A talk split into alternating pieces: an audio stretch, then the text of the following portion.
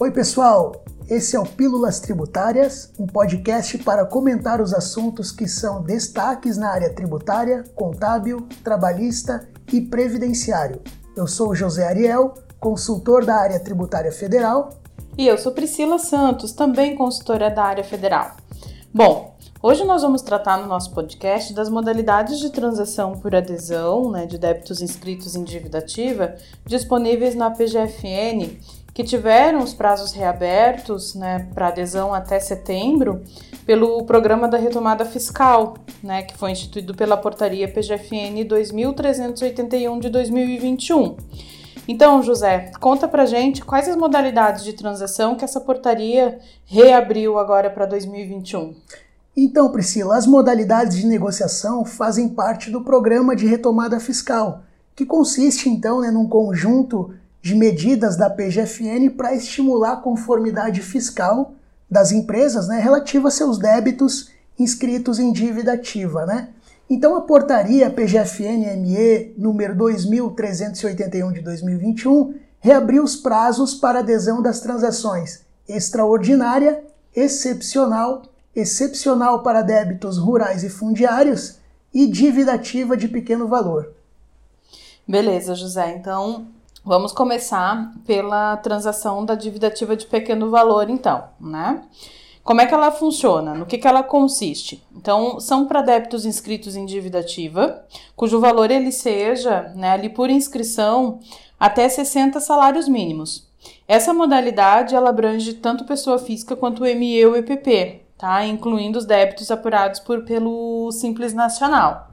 Então explica para nós, José, como é que funciona, quais as reduções, o que, que ela tem de diferente?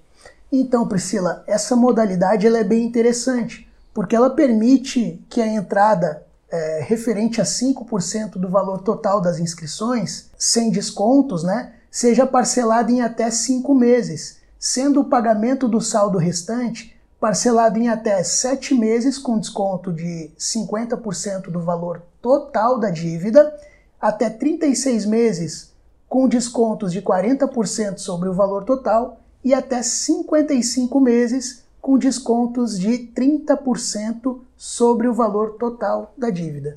Então, nessa modalidade, a gente tem um prazo máximo ali de parcelamento em até 60 meses e é bem importante também é, mencionar que a parcela mínima para essa modalidade de transação de pequeno valor é de 100 reais.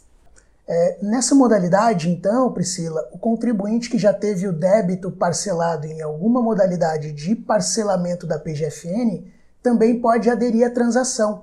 É, mas, como se trata de reparcelamento, o valor da entrada ele vai é, subir um pouco, né? ele passa para 10% do total das inscrições selecionadas.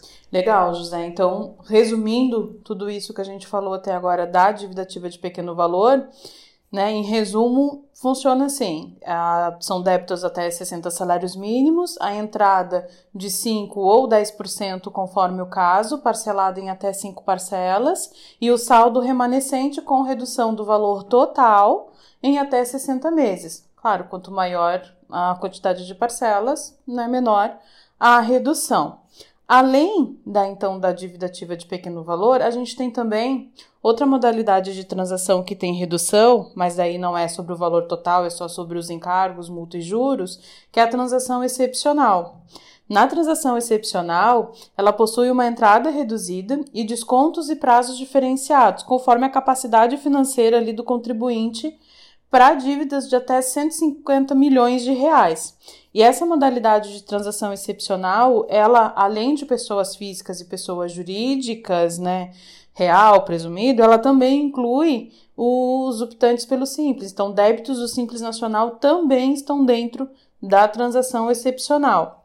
Essa transação excepcional, a entrada dela, ela é paga em 12 parcelas de valor de 0,334% da dívida sem nenhuma redução. No final das contas, né, no final das 12 parcelas, essa entrada ela fica equivalente a 4% do valor total ali das inscrições selecionadas para essa transação. Além disso, né, é, para pessoa jurídica, o pagamento do saldo ele pode ser dividido em até 72 meses, com descontos de até 100% sobre o valor de multas, juros e encargos, respeitando então o limite de até 50% do valor total da dívida e a capacidade de pagamento do contribuinte. O valor da parcela não poderá ser inferior a 500 reais. No caso então de pessoas físicas, empresários individuais, microempresas, empresas de pequeno porte, instituições de ensino, Santa Casas de Misericórdia, sociedades cooperativas e demais organizações da sociedade civil, o saldo ele pode ser dividido em até 133 meses, com descontos de até 100% sobre os valores de multa, juros e encargos, respeitando o limite de até 70% do valor da dívida e a capacidade de pagamento do contribuinte. Para esse grupo, Priscila, de pessoa jurídica, o valor da parcela não poderá ser inferior a 100 reais.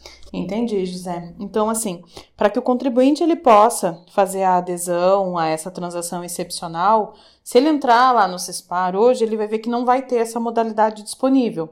Ele primeiro precisa fazer uma declaração de receitas e rendimentos, aonde a PGFN ela vai fazer uma análise da capacidade de pagamento desses débitos. E analisando né, essa capacidade de pagamento do contribuinte, após o preenchimento da declaração, esse contribuinte ele vai receber uma classificação da PGFN que vai de A até a D.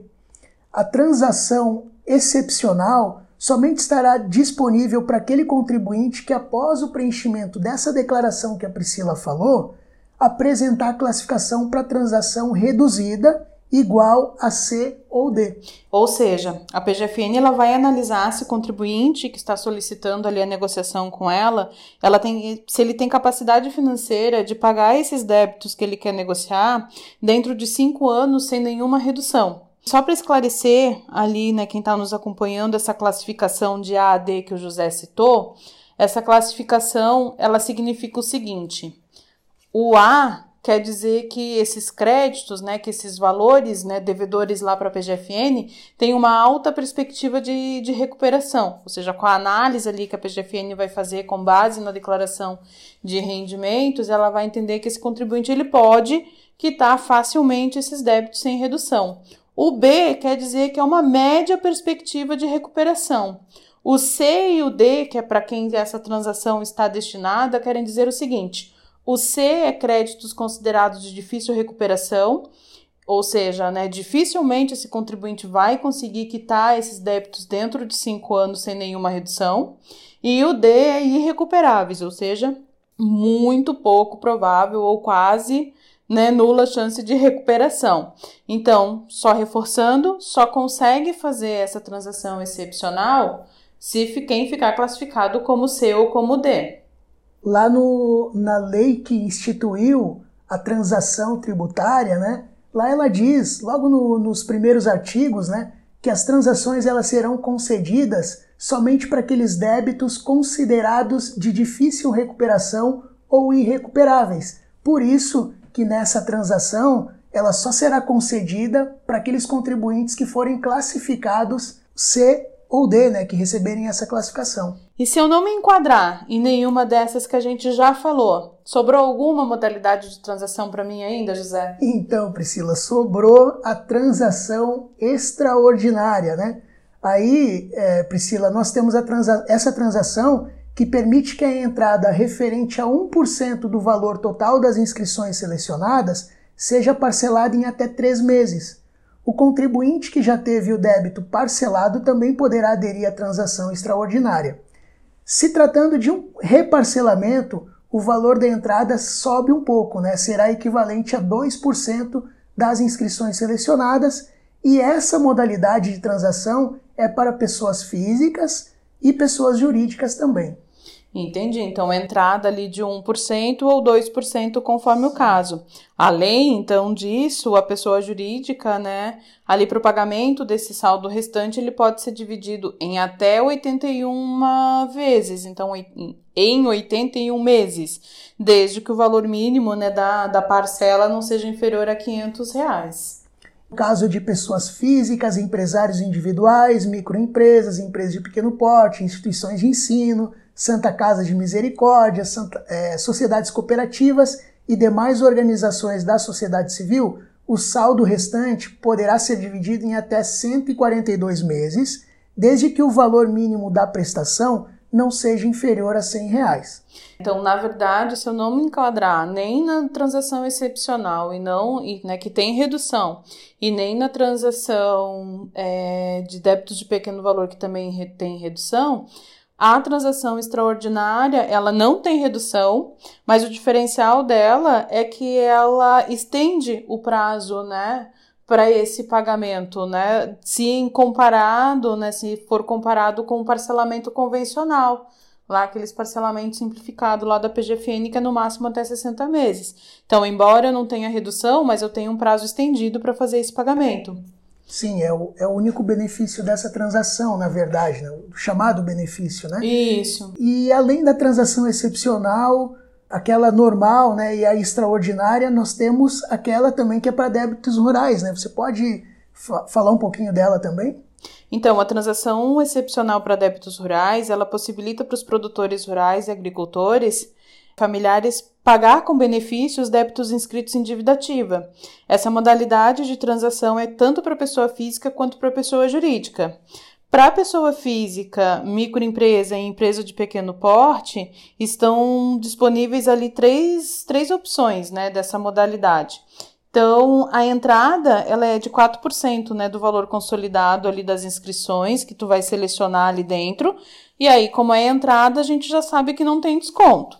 E o saldo restante, ele pode ser dividido em até 11 parcelas anuais, que daí é com desconto ali de até 100% sobre o valor dos juros e multas e encargos.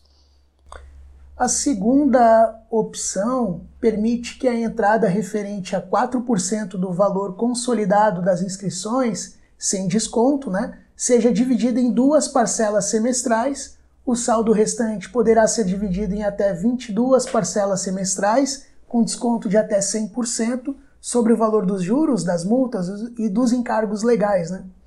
Além dessa opção, tem ainda a última, né, a terceira e última opção, que permite então uma entrada de 4% do valor do débito consolidado ali das inscrições, né, que, está sendo, que estão sendo negociadas, sem, de, sem descontos, e, a, e, e o restante da dívida ali, né, dividido em 12 parcelas mensais por fim, a gente tem aí a terceira opção para essa transação excepcional né, de débitos rurais, que funciona o seguinte: a entrada, que vai ser referente a 4% do valor consolidado do débito, essa entrada não tem redução e ela pode ser dividida em até 12 parcelas. E o saldo restante pode ser dividido em até 133 parcelas mensais, com descontos de até 100% do valor dos juros e das multas e dos encargos legais.